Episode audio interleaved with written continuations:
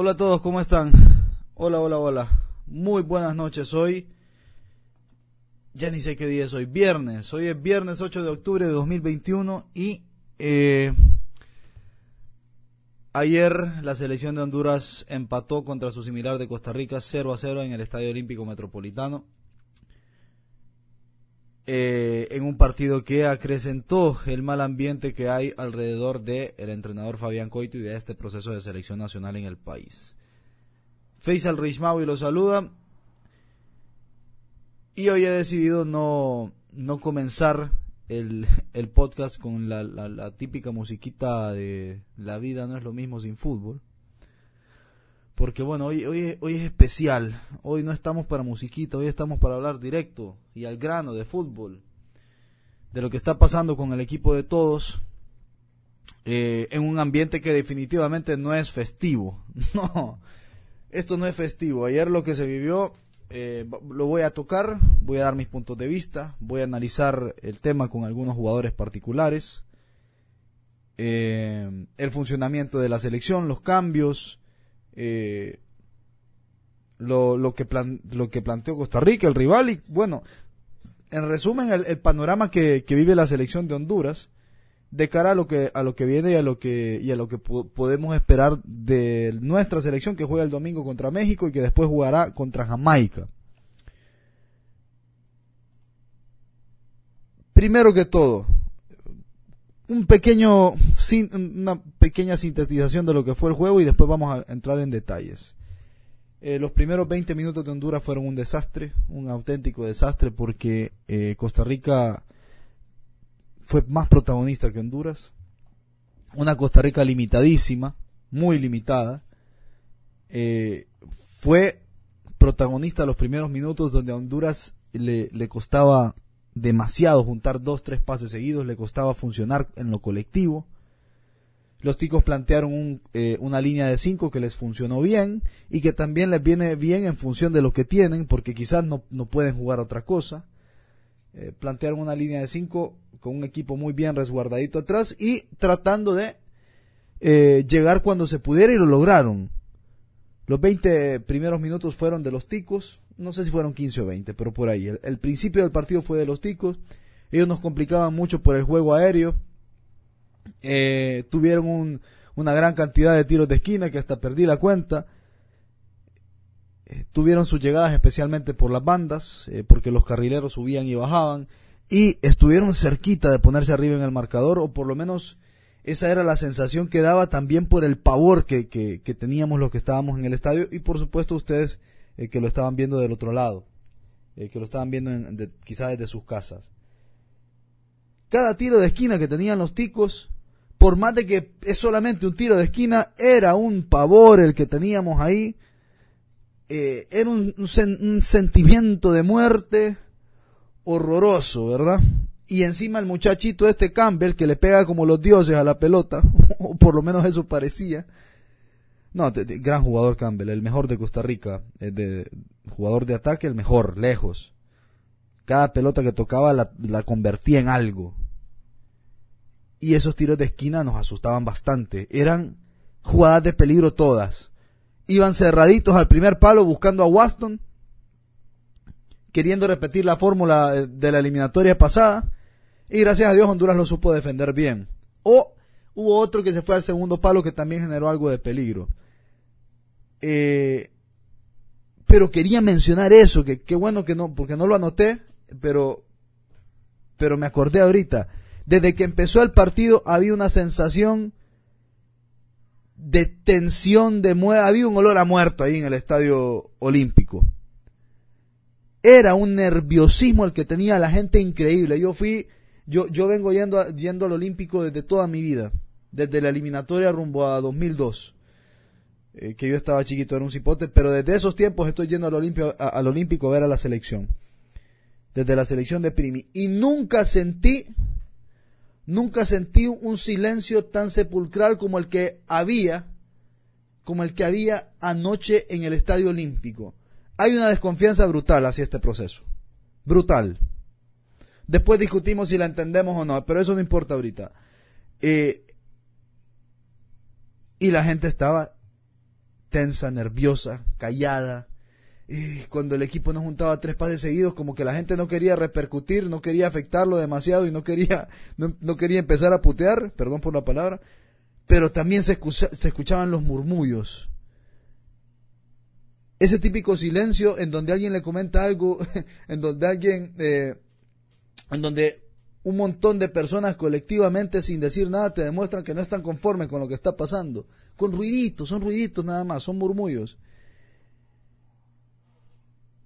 Y eso era lo que se estaba, esa era la sensación que había en el Estadio Olímpico, los que fueron lo saben. Eh, no escuché la narración, obviamente me dijeron que narrarla lo dijo también, pero yo siento también que eso se le transmitió a los jugadores y los jugadores estaban eh, en esos primeros minutos muertos de miedo. O no sé si muertos de miedo, pero eh, sentían el pánico escénico, lo sentían. Eso fue el, principio del partido para Honduras. El ambiente que hay no es bueno, eso está clarísimo y eso se le está transmitiendo a los jugadores. También está clarísimo. Después Honduras empieza eh, a, ponerse a tono en el juego, sin profundidad, sin muchísimas ideas, eh, a puro entusiasmo más que otra cosa, pero Honduras empezó a imponer su localidad y empezó a tomar el, el protagonismo del partido. Eh, los últimos minutos del primer tiempo y después casi todo el segundo tiempo que pese a que no logramos llegar con, eh, con claridad, pese a que todo se basó en el entusiasmo y una que otra eh, eh, jugada individual, Honduras fue más que Costa Rica y, mereció ganar el partido. Esa es la verdad.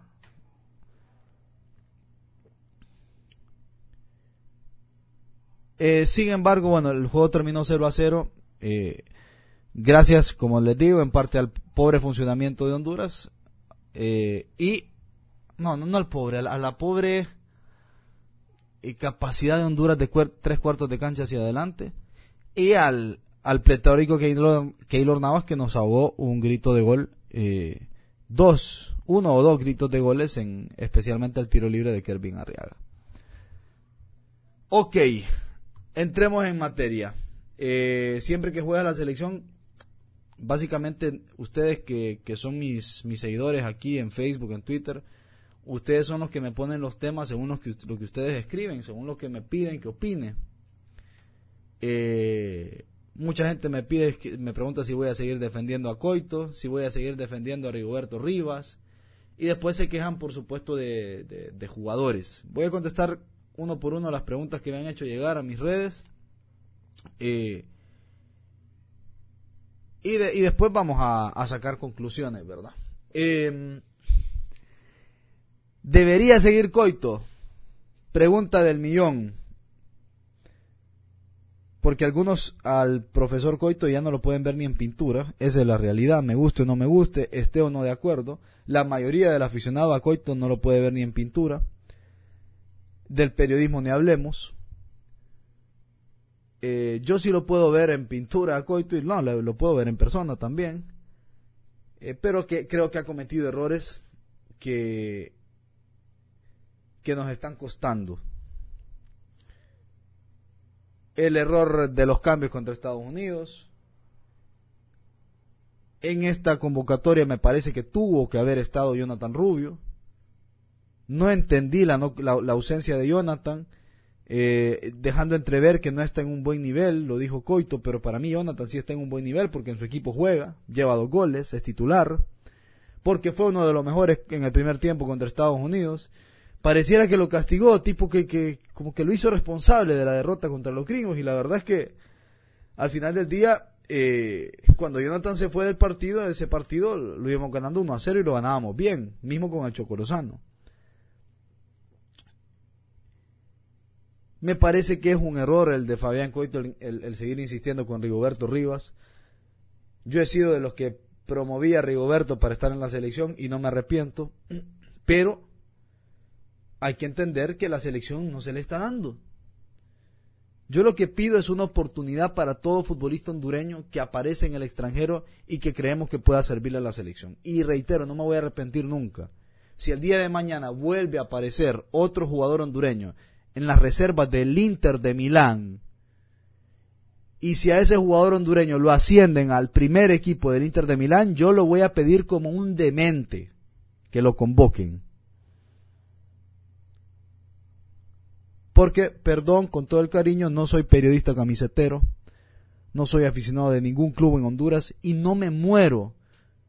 No tengo afinidad porque esté un jugador solo porque lo veo todos los domingos en Liga Nacional y siento algún amor en especial, alguna simpatía en especial por ese jugador porque juega para mi equipo. Tener simpatía por un equipo no es pecado, ni siquiera siendo periodista no es pecado, pero estoy contando lo que yo siento, eso es lo que yo siento, yo no lo siento. De verdad, no les voy a mentir, no soy aficionado de ningún equipo en Honduras. Si veo los partidos, sueño con una liga mejor, ese es mi sueño más grande, con una liga no con cuatro buenos equipos, con una liga con diez equipos competentes, dignos, que cada fin de semana jueguen en una buena cancha,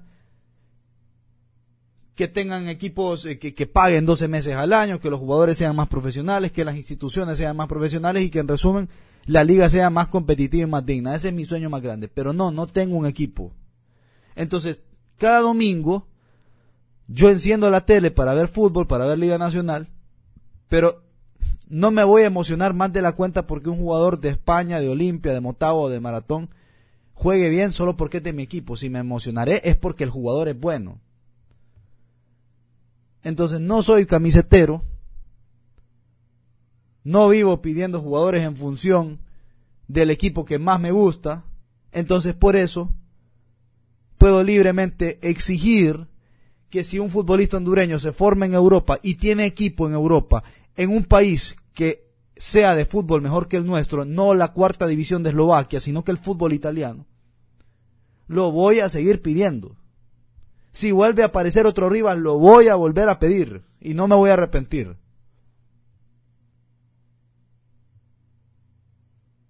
como si Honduras pudiera darse el lujo de ignorar futbolistas. Ahora, a esos futbolistas se los trae, se les da la oportunidad, se los evalúa, se los mira, según lo que hagan en sus clubes, según lo que hagan en la selección, y según eso después cada quien se va ganando o perdiendo la titularidad.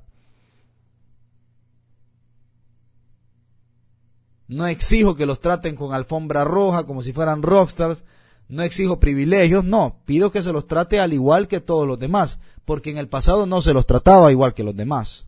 Y eso se lo voy a reconocer a Coito. Coito abrió las puertas de la selección, guste o no guste. Después de eso, Rigoberto Rivas tuvo uno o dos buenos partidos, Paraguay, Chile, Puerto Rico, y después de eso en la selección no volvió a marcar diferencia. Entonces Coito se está equivocando insistiendo con él como titular porque hasta lo está exponiendo a él, al mismo jugador lo está exponiendo. Porque también la gente ya lo tiene entre ceja y ceja arriba, así como lo tienen a Coito. Porque encima de eso, Rigoberto es hijo de Coito. Es un jugador por el que Coito apostó en todo momento. Entonces todo lo que huele a Coito en este momento huele mal. Para mí no jugó mal, no, no, sí jugó mal, pero jugó mal como todos los demás ayer, Rigo, en el primer tiempo. Pero ayer el primer tiempo casi todo el equipo fue, fue un espanto.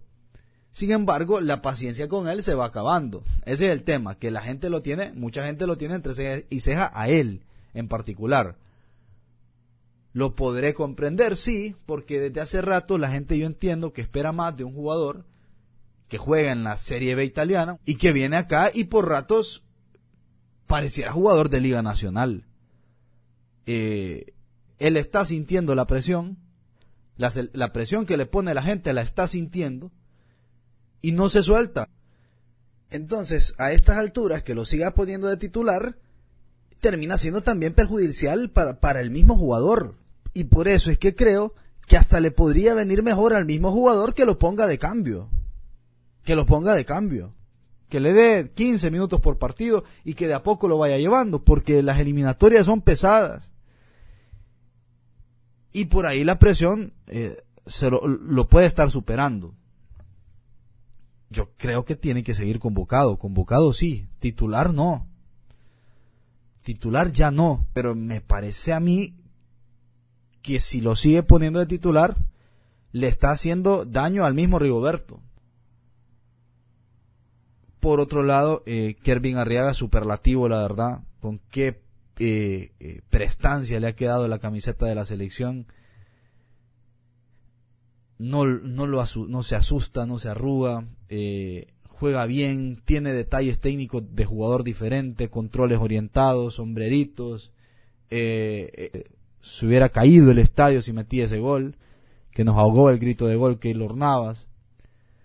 se, se, se, rescata un poquito también Andy Najar, aunque yo espero más de Andy, pero también se ve que es de lo mejor que tenemos.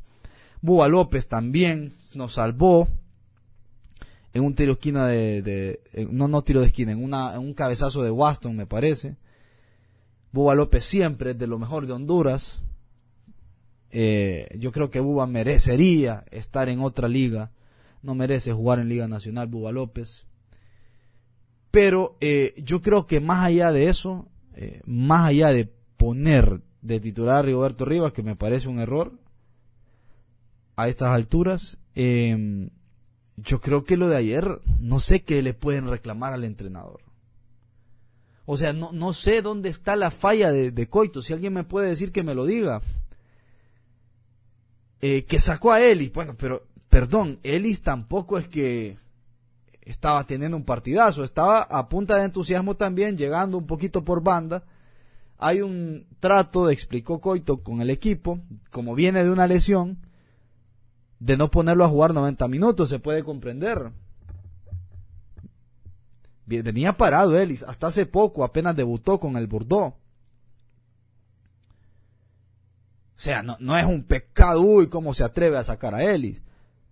No, no, me parece así. Para mí ayer al entrenador no había mucho que pedirle. Vino Costa Rica, nos metió un bus terrible atrás, solo faltaba que el presidente de la Federación Tica se metiera a defender y no lo supimos abrir. Pero ahora, cuando un equipo se te mete así atrás eh, y, donde no alcanza la colectividad, yo siento que eh, ahí lo que te puede marcar es una, eh, una diferencia, es una gesta individual. El entrenador pone a los jugadores y hay un punto en adelante en el que depende también de los jugadores.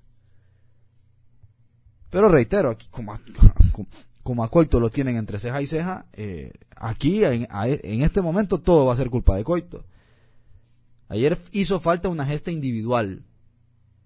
Alguien que marcara una diferencia individualmente para abrir a ese equipo. Pudo ser el tiro libre de Kervin, pudo ser el cabezazo de Eddie Hernández que entró muy bien. Hacía falta un 9, eso también es error de Coito, me parece que se tardó mucho. Porque de nada sirve llegar mucho por las bandas si no tenés a quien, a, quien mandarle la pelota. Tenía que haber un 9 desde antes. Un 9 referente.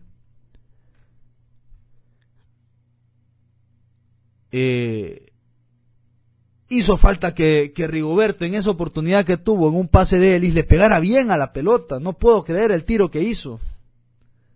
Le pegó como usted o como yo, como diría el ingeniero.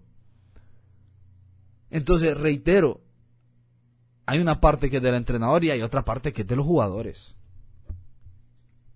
Y hay otra parte que tiene que ver un poquito con las circunstancias, con el azar, con la suerte, que tiene un ingrediente en todo partido de fútbol, que no se nos ha dado. Yo hago responsabilísimo a Coito de lo que pasó contra Estados Unidos, porque ese partido sí lo pierde él, pero el de ayer no es por defenderlo, pero no, no veo yo que, que se haya mandado algún, algún errorazo que nos haya costado. Hizo las cosas comunes, normales que habría hecho cualquier entrenador que estuviera en su lugar.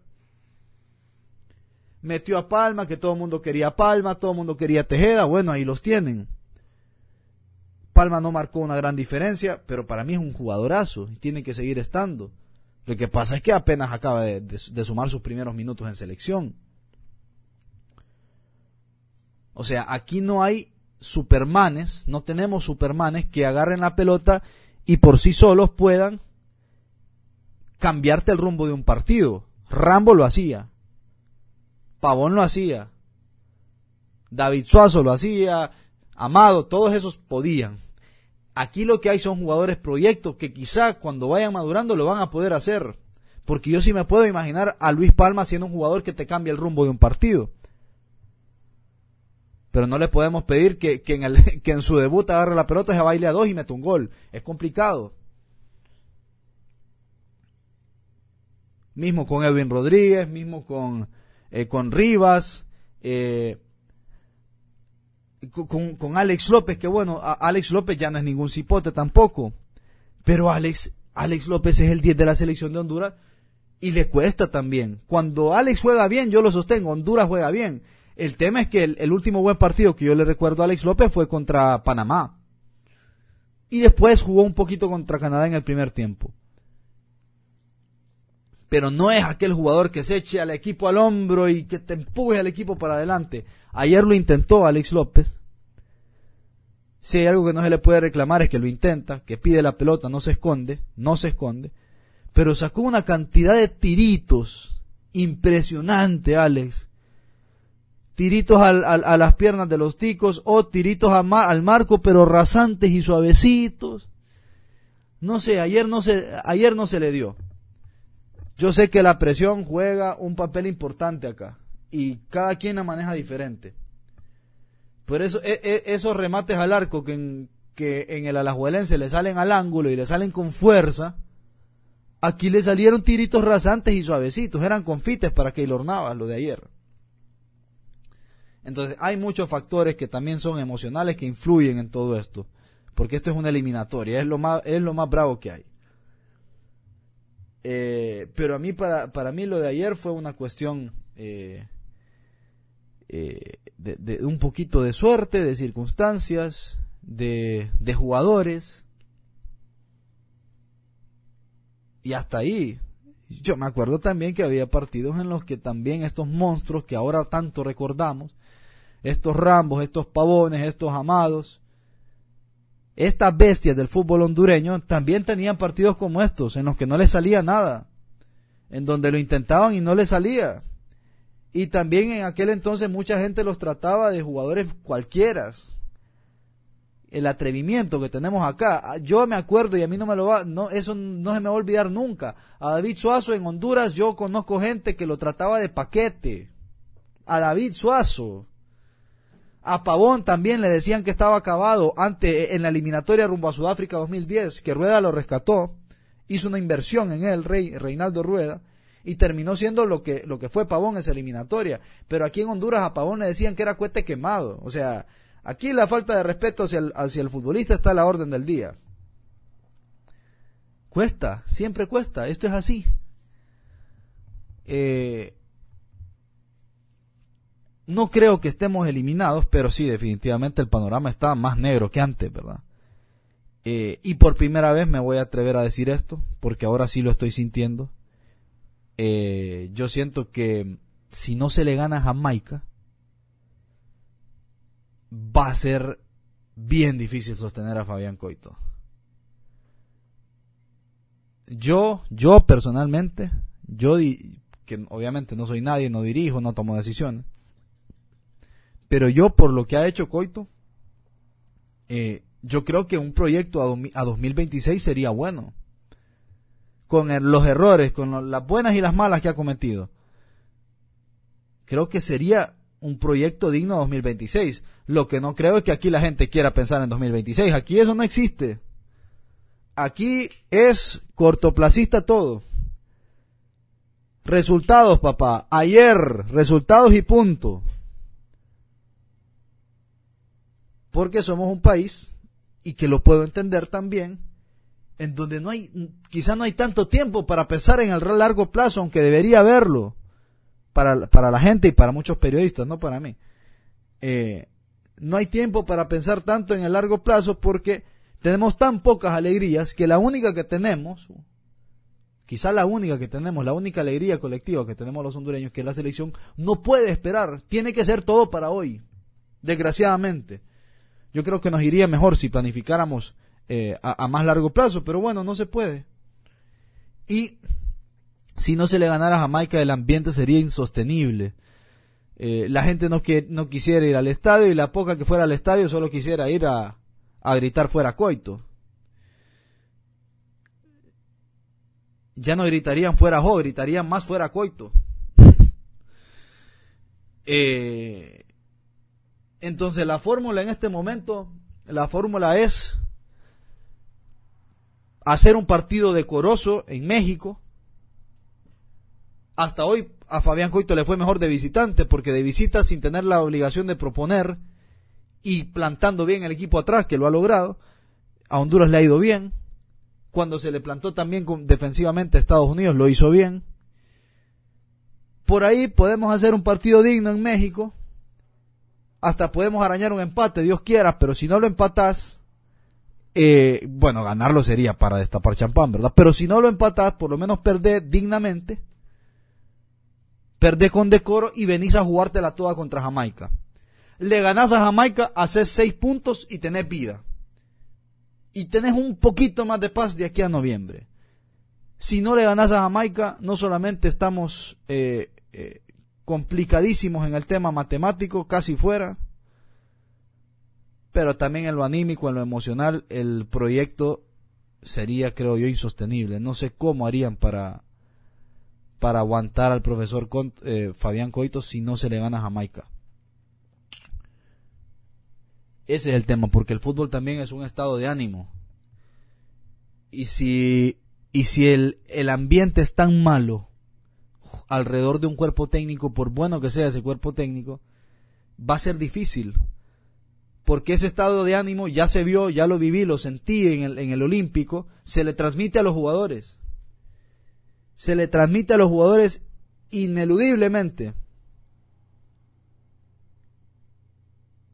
Entonces no sé cómo harían. Yo, yo creo que a Pinto, por ejemplo, yo no sé cómo lo aguantaron tanto en aquel entonces. A Pinto había que cesarlo desde hace, desde mucho tiempo antes, desde las Copas Oro fallidas. Pero ni, si, si, no lo cesaron ni siquiera cuando nos comimos seis contra Estados Unidos, no sé si, no sé si van a cesar a Coito. Esta gente de la federación tiene aguante. Pero tal vez hay una, hay una vuelta de tuerca ahí porque no, no sé cuál es la cláusula. Según entiendo, a Pinto en su momento no, no lo despidieron porque había que pagarle una millonada para poderlo echar. Coito no gana ni la mitad de lo que gana Pinto, según me informan. Eh, entonces por ahí sería más fácil hacer un cambio de técnico en plena eliminatoria. Em, entonces, bueno, e, eso con respecto al, al, entrenador. Para mí el partido de ayer no fue responsabilidad de él el empate, es una cuestión que también el rival juega. Que bueno, no se pudo, no se pudo. Eh, no, he compartido algunas convocatorias, algunas ausencias, ya lo dije con Jonathan, por ejemplo. Espero que el Choco de verdad esté golpeado, porque para mí el Choco hizo falta ayer. El Choco hizo falta ayer. Se van a enojar, yo sé que más de alguno escuchando esto se va a enojar, pero el Choco ayer hizo falta, porque ayer a Honduras le hizo falta mucho juego por dentro también, mucha profundidad.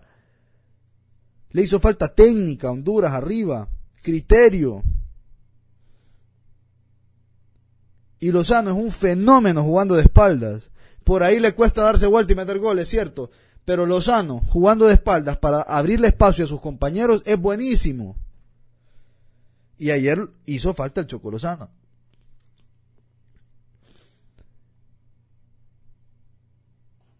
Em, entonces, bueno, la fórmula es esa la que les dije. Perdón si me extiendo mucho, pero lo que hay que buscar es eso. Hacer un, juego digno contra México. Si perdemos es aceptable, pero la forma es, de mucho cuidado. Eh, si perdemos 1, 2 a 0, bueno, te lo puedo, te lo puedo aceptar. Si nos golean, tenés un ambiente nuevamente, un ambiente de muerte eh, contra Jamaica en el Olímpico. Si empatamos, espectacular. Si ganamos, Dios mío, yo invito a las cervezas a todo el que me, a todo el que me mande un mensaje acá.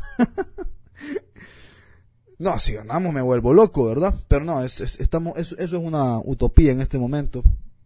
Fútbol es fútbol igual. Cuidado. Fútbol es fútbol siempre. Y México no se ha mostrado eh, tan fuerte de local en esta eliminatoria. Eh, lo que sí quiero decir es que yo no creo que esta selección sea tan mala como muchos creen. y que si le ganamos a Jamaica el panorama tampoco es tan malo como muchos creen. La tabla está estrecha ahí, se puede aspirar al repechaje con un poquito de suerte al tercer lugar. Pero tenés que ganar un partido que te devuelva un poquito la confianza y que te sacudas esos malos espíritus, esa mufa que le dicen en Argentina que tenés encima porque hemos estado salados. Al día de hoy no recuerdo una convocatoria de Fabián Coito en la que se haya podido contar con el equipo completo. Porque este se lesionó, porque este tiene una molestia en la rodilla, porque a este le dio COVID. Dios santo, ¿qué deuda estaremos pagando para que, para que por tanto tiempo prolongado no puedas tener nunca tu equipo completo? Esa es la cuota ahí de, de suerte que influye también. Hace falta eso. Ganarle a Jamaica y rezar que de aquí a noviembre la mayoría de los jugadores estén y poder ganar unos que otro partido. Porque ya con un poquito más de confianza podés trabajar de otra manera.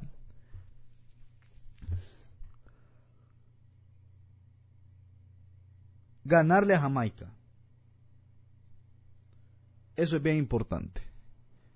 Y después veremos, ¿verdad? Después veremos, habrá que corregir muchas cosas. Eh, pero yo sí les digo, si se cambia de entrenador, el entrenador que llegue va a tener los mismos problemas. El entrenador que llegue se va a encontrar con que la selección depende de un central de 39 años. El entrenador que llegue va a tener que depender de un lateral izquierdo titular que quién sabe por qué en su equipo no es titular, solo es titular en la selección, pero no en la Liga Nacional.